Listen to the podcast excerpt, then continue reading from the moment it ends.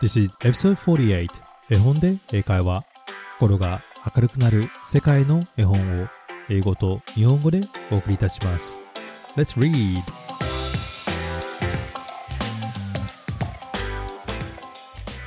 Hello, my name is Hiro and welcome to episode 48 of 絵本で英会話。皆さん、こんにちは。絵本で英会話のヒロです。第48話へようこそ。絵本で英会話は家族で一緒に聞ける英会話学習のポッドキャストです。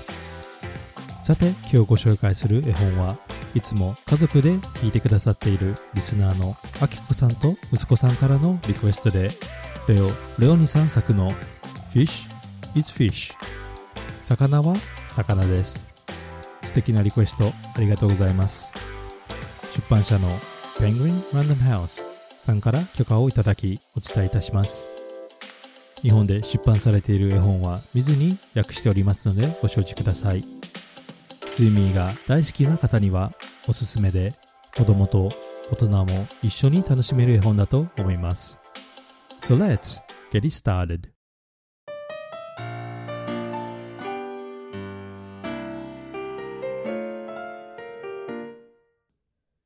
Fish is fish 魚は魚。By Leo Leoni レオ・レオに作 with permission of reproduction by Penguin Random House At the end of the woods there was a pond and there a minnow and tadpole swam among the weeds ある森の終わりに池がありましたそこにはオタマジャクシと小魚が水草の間を泳いでいました。They were inseparable friends. 二人は仲が良く、いつも一緒にいました。One morning, the tadpole discovered that during the night he had grown two little legs. ある日の朝、オタマジャクシは夜の間に日本の小さな足が生えたことに気がつきました。Look! he said triumphantly. 見てよとオタマジャクシは誇らしげに言いました。Look! I'm a frog! ほら、僕はカエルだよ。Nonsense! said the minnow. そんなバカなと小魚は言いました。How could you be a frog? If only last night you were a little fish, just like me. つい夕べまで僕と同じだった魚の君がカエルになっているわけがないよ。They argued and argued until finally the tadpole said 二人はああだこうだと言い合いましたが最後にオタマジャクシが言いました。Frogs are frogs, and fish is fish. And that's that. 魚は魚。カエルはカエルってことだよ。In the weeks that followed, the tadpole grew tiny front legs, and his tail got smaller and smaller. それから数週間が過ぎ、オタマジャクシには小さな前足が生えて、彼の尻尾は小さく小さくなりました。And then, one fine day, a real frog now, he climbed out of the water and onto the grassy bank. そして、ある晴れた日、オタマジャクシは本物のカエルになりました。カエルは水から出て草の生えた岸へと這い上がっていきました。The minnow too had grown and had become a full-fledged fish. 小魚も立派な魚に成長していました。He often wondered where his four-footed friend had gone. 四本足の友達がどこへ行ってしまったのか、魚はよく気になりました。But days and weeks went by, and the frog did not return. でも何日何週間経ってもカエルは戻ってきませんでした Then one day, with a happy splash that shook the weeds, the frog jumped into the pond. そんなある日、楽しそうな水しぶきが水草を揺らしました。カエルが池に飛び込んできたのです。Where have you been? asked the fish excitedly. 一体どこへ行ってたんだいと魚は興奮して尋ねました。I have been about the world, hopping here and there, said the frog. 世界を見てきたよ。あちこちを飛び跳ねてね。とカエルは言いました。And I have seen extraordinary things. そして驚くものを見てきたよ。Like what? asked the fish. どんなものと魚は聞きました。Birds, said the frog mysteriously. Birds! 鳥さ。とカエルは謎を話すかのように言いました。鳥だよ。And he told the fish about the birds, who had wings and two legs And many, many colors. 羽があって2本足のいろいろな色をした鳥のことをカエルは魚に話しました。As the frog talked, his friend saw the birds flying through his mind like large feathered fish. カエルが話していると友達の魚は頭の中で翼をした大きな魚が飛び回ることを想像しました。What else? asked the fish impatiently. 他にはと魚はせがみました。Cows, said the frog. 牛さとカエルは言いました。Cows, they have four legs, horn, eat grass, and carry pink bags of milk. 4本足で角があって草を食べてピンクのミルクの袋を持っているのが牛だよ。And people, said the frog. そして人間とカエルは言いました。Men, women, and children. 男の人、女の人、子供たち。And he talked until it was dark in the pond. カエルは池の中が暗くなるまで話し続けました。But the pictures in the fish's mind was full of light and colors and marvelous things, and he couldn't sleep. でも、魚の頭の中は光や色、そして信じられないことがいっぱいで眠れませんでした。Ah, if you could only jump about like his friend and see that wonderful world. ああ、魚も友達のカエルのように飛び回って素敵な世界を見られたらいいのに。And so the days went by.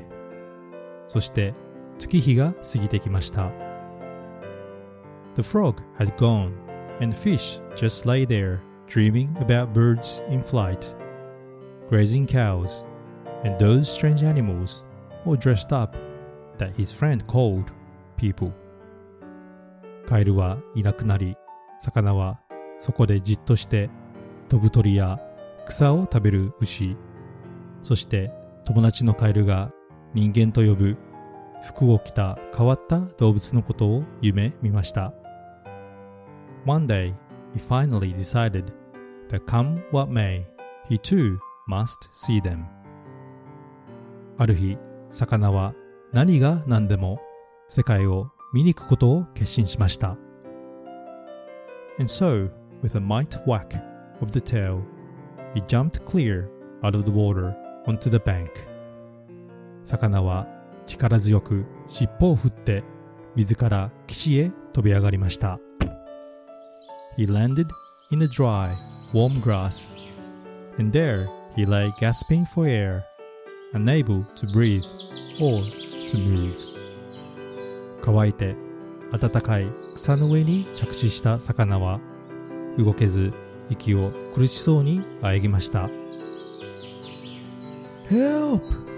He groaned feebly 助けてと弱々しくうめきました Luckily, the frog, who had been hunting butterflies nearby, saw him and with all his strength pushed him back into the pond. 運がよく近くで蝶々を捕まえていたカエルは魚を見つけて全身を使って魚を池へ戻してあげました。Still stunned, the fish floated about for an instant. まだびっくりしていた魚は少しの間力なく水に浮かびました。Then he breathed deeply, letting the clean, cool water run through his gills. そして魚は深い息を吸ってきれいな冷たい水をエラから通しました。Now he felt weightless again, and with an ever so slight motion of the tail, he could move to and from, up and down, as before. そうすると、また体が軽くなり、尻尾をほんの少し動かすだけで、前や後ろ、上や下へ、以前のように泳げるようになりました。The sun rays reached down with the weed and gently shifted patches of luminous color. 太陽の光が水草の中に差し込み輝く色の模様が優しく揺れました This world was surely the most beautiful of all worlds この世界こそが最も美しい世界だったのかもしれません He smiled at his friend, the frog, who sat watching him from a lily leaf. 魚は睡蓮の葉っぱに座って見ていた友達のカエルににっこり微笑みました。You're right, he said. Fish is fish. 君の言った通り、魚は魚だね、と言いました。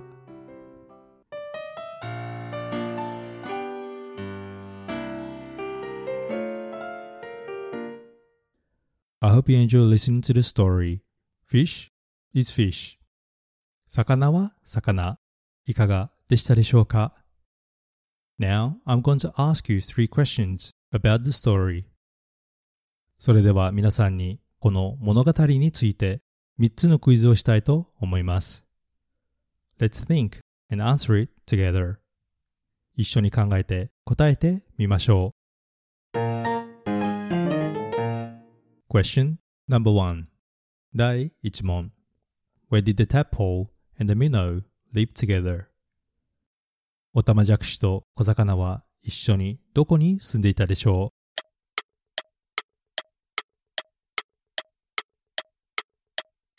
う That's right, they lived together somewhere, didn't they? そう、彼たちはどこかで一緒に住んでいましたよね。The answer is, they lived in a pond. 答えは池に住んでいました。池のことを英語で pond と言います。では皆さん、湖を英語で何て言うか知っていますか？湖は lake ですよね。では、沼はわかりますか？沼は英語で swamp と言います。そして最後に、水たまりは英語で何て言うでしょう？答えはパローと言います。もう一度おさらいをしましょう。池は pond。湖は lake。沼は swamp。そして水たまりはパロー。絵本に出てきたセンテンスは At the end of the woods there was a pond. ある森の終わりに池がありました。Question number two 第2問 What three extraordinary things did the frog see on the land? カエルが陸で見た驚いた3つのものは何だったでしょう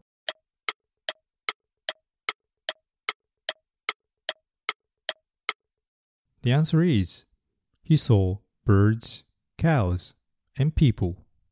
答えは鳥と牛、そして人間です。驚くほど並外れたことを英語で extraordinary と言います。extra とは余分、特別という意味があり、ordinary は普通、平凡という意味です。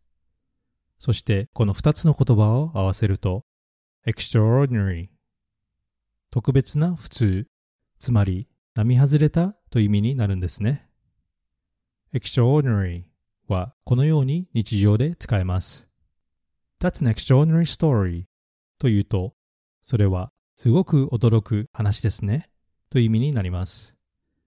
似た単語では他にも remarkable ともよく言います。Wow, that's remarkable と言えばそれはすごいですねという意味です。それではもう一度驚く、並外れたを英語で言ってみましょう。extraordinary 絵本に出てきたセンテンスは And I've seen extraordinary things そして僕は驚くものを見てきたよ。Question number three 第3問 Why did the fish jump out of the pond? 魚はどうして池から飛び出たのでしょうか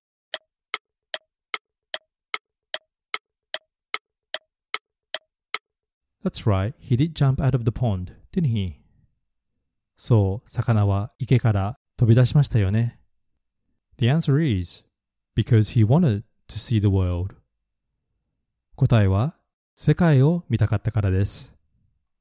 世界のことを英語で world と言います。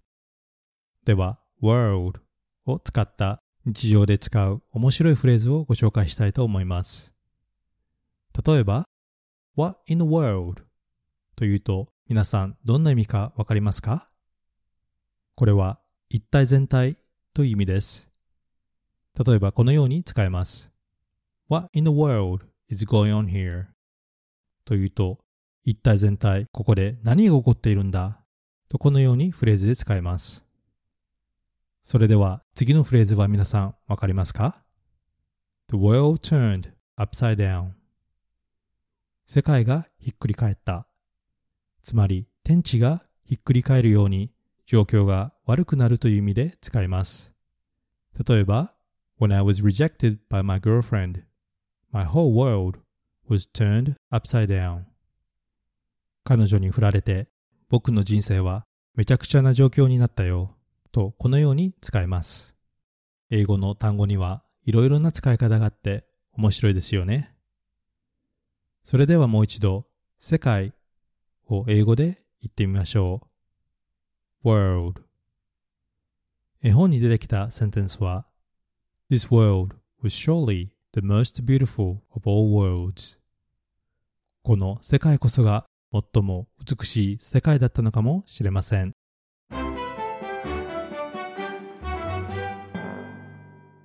How many did you get it right? 何問わかりましたか ?You can always listen to the story again if you have missed it. わからないところがあったらもう一度お話を聞いてみてください。Now, let's talk a bit about this story. それではこの物語について少しお話をしましょう。This beloved book was written by my favorite author, Leo Leone, in 1970. この昔から愛されている本は、私が大好きなレオ・レオニさんが1970年に書いた絵本です。If you have read or listened to Swimmy, this book is also highly recommended. スイミーを読んだか聞いたことがある方にはおすすめの絵本です。Two best friends, a tadpole and minnow, are inseparable until the tadpole grows legs and decides to explore the world as a frog. オタマジャクシと小魚はいつも一緒でしたが、オタマジャクシには足が生えて、カエルになって世界を探検しに出て行ってしまいます。When the frog returns to tell his friend of the extraordinary things it's seen. The minnow, now a fish, tries to follow in his footsteps, but quickly finds that land is not what he expected.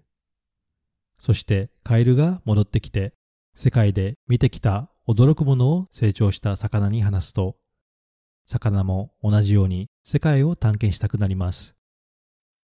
しかし、陸に上がってみると、想像していたのとは全く違う結果になります。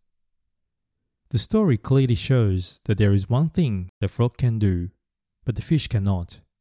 To breathe outside of the water. この絵本は、カエルは陸で息ができても、魚は水の外で息ができないことがわかります。It's a great book that introduces children to biology and difference between animals. 生物のことに興味を持ったり、生き物の違いを学ぶのにとてもいい絵本だと思いました。What I really love about this book is that as the frog tells the fish about what he has seen, the fish imagines the birds, cows, and people in his own image because that is all he has ever known. この絵本で好きなのは魚がカエルから話を聞いているとき、頭の中では魚の姿をした鳥、牛や人間を想像していることです。それは魚が知っている世界ではそのように聞こえたからです。I think this is a beautiful story that makes statement about how we come with our own understanding through the influence of others and our own experiences. 個人的な意見ですが、この絵本は私たちが他の人から受ける影響と個人の経験からどのようにいろいろなことを理解していくかを描いていると思いました。Even though the fish learns that he cannot live outside the water to see the world, he also learns that he already lived in the most beautiful world. 魚は水の外で生きて世界を見ることができないことを学びますが、同時に自分が住んでいた世界が最も美しい世界だったことにも気がつきます。I think the book reminds us the importance of embracing our individual strength and sometimes look around to see how lucky we already are. 私たち一人一人が持っている個性を大事にして、そして時には私たちの世界がどれほど恵まれているかを思い出すのも大事なのかもしれません。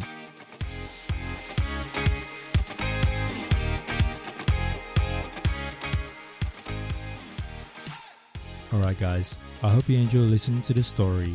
Fish is fish. 魚は魚。いかがでしたでしょうか？聞きたい物語、コメントなどがあれば、ぜひインスタグラムでお願いいたします。